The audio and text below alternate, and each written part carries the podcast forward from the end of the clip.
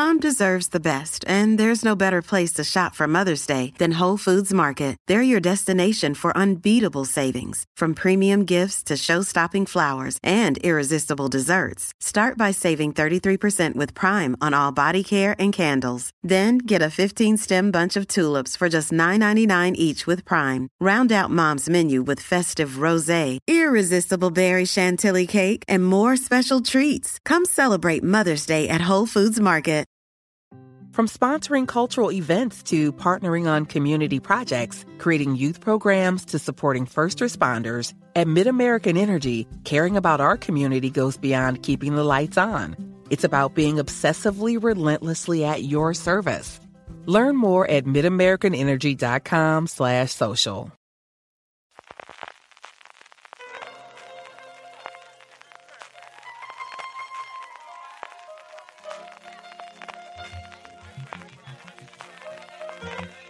Estás escuchando Fuera de Series con CJ Navas. Bienvenidos a Streaming, el programa diario de Fuera de Series en el que un servidor, CJ Navas, os trae las principales noticias, trailers, estrenos y muchas cosas más del mundo de las series de televisión.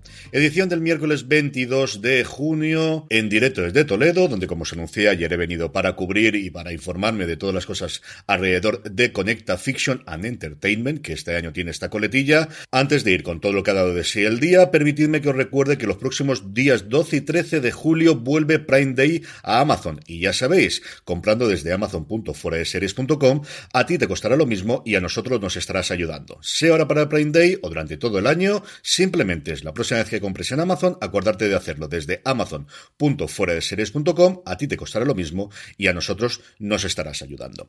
Comenzamos con dos cosas de follow-up. La primera de ellas, un asunto privado. ¿Recordáis cómo os comentamos el fin de semana en Fuera de Series que seguíamos sin tener la fecha de estreno de la serie protagonizada por Aura Garrido y Jean Reno para Amazon Prime Video, la serie creada por Bambú, esta serie muy a lo Agatha Christie, muy a lo Arthur Conan Doyle, en la que Aura Garrido se mete a investigar a un asesino en serie en los años 40 en Galicia, pues por fin tenemos fecha de estreno. El próximo 23 de septiembre se ha aprovechado el Festival de Televisión de Monte Carlo, que se está celebrando y que está trayendo muchas noticias, luego comentaremos una más de industria, para hacer la presentación oficial, la primera oficial con todos los protagonistas y anunciar que, como os digo, será el próximo 23 de septiembre cuando por fin podamos ver la serie en Amazon Prime Video.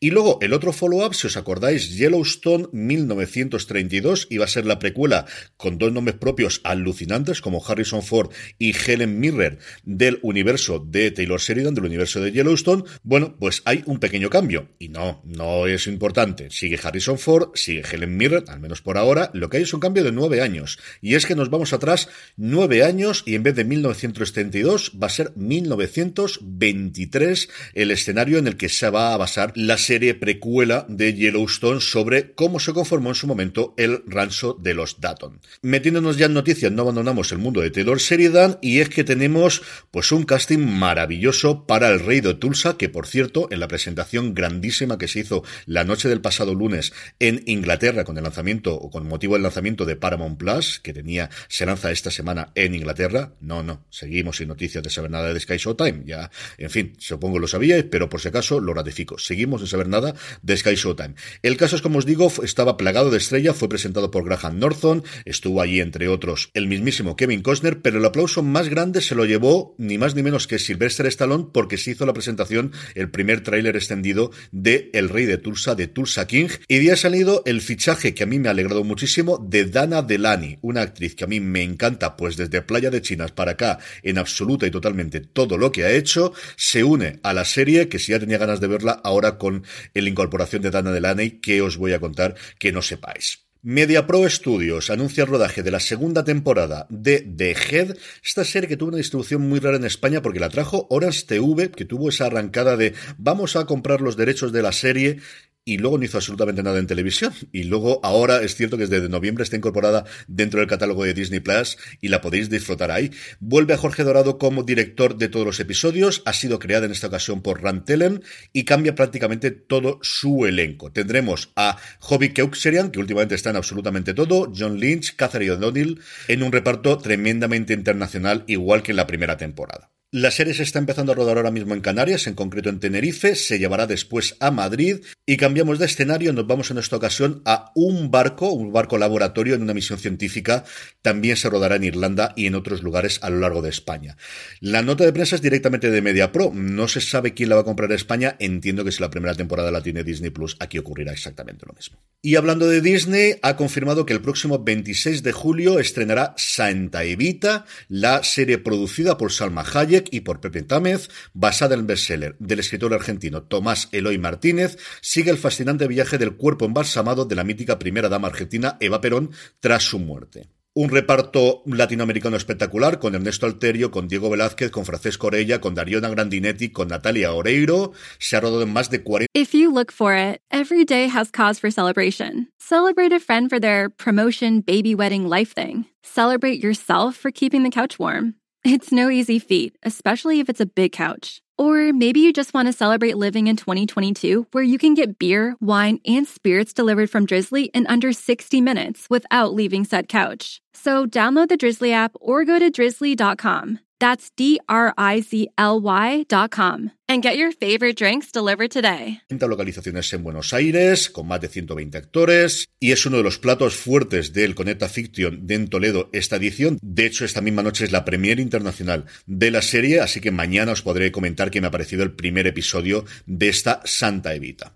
Y para acabar con las noticias, dos cosas rápidas. Una, sigue con cuentagotas llegándonos imágenes, solo imágenes, no más trailers por ahora, pero sí imágenes del Señor de los Anillos, o mejor dicho, de los Anillos del Poder.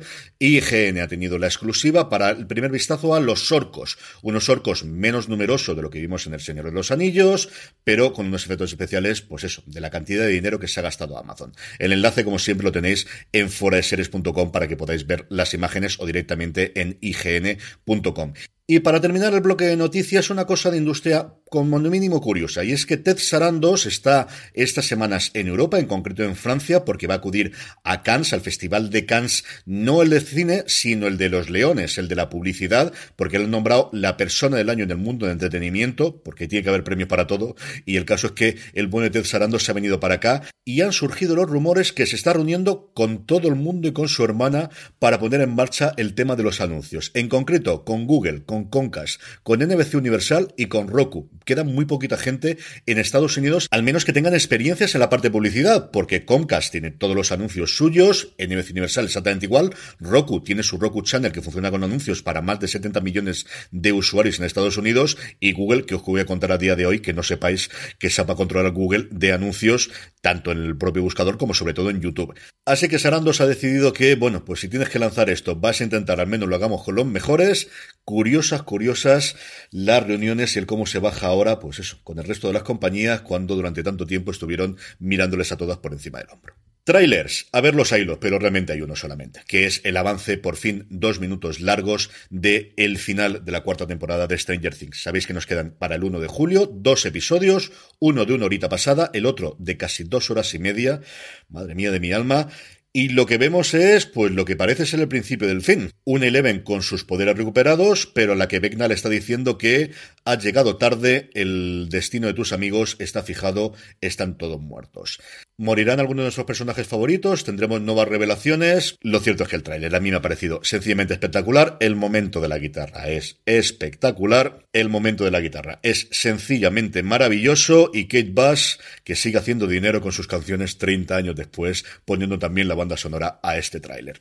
Estrenos. Netflix nos trae por fin la tercera temporada de The Umbrella Academy. Ha pasado muchísimo tiempo desde la segunda temporada de una serie que quizás ha perdido muchísima fuerza en cuanto a la conversación. Yo creo que en mucha parte se la ha robado The Voice y el exitazo que fue para Amazon Prime Video, pero sigue siendo una gran serie con maravillosas interpretaciones y como os digo que simplemente, bueno, pues se ha quedado un poco atrás, un poco desfasada o la ha superado por la izquierda The Voice. Disney Plus nos trae Descubriendo a Alice. Harry, pareja de Alice durante 20 años, cae por unas escaleras y fallece poco tiempo después después de que ambos se mudasen a la casa de sus sueños. Durante el proceso de luto, Alice descubre que algunos hombres de su vida, incluyendo su último ex, le han ocultado algunas cosas con las que no estaban dispuestas a lidiar.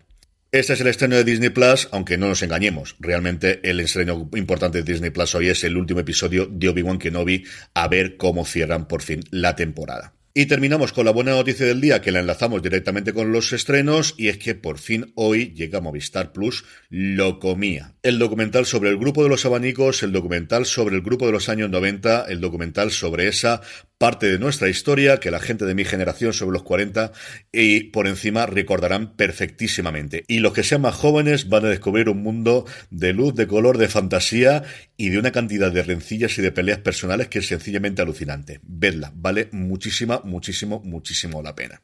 Con esto terminamos por hoy streaming. Mañana volvemos con las novedades que nos haya traído Coneta Fiction y lo que hayamos tenido alrededor del mundo. Recordad para vuestras compras en Amazon, amazon.fueradeseries.com, sea ahora en el 12 y el 13 de julio en Prime Day o en cualquier momento del año. Si compras desde amazon.fueradeseries.com, a ti te costará lo mismo y a nosotros nos estarás ayudando.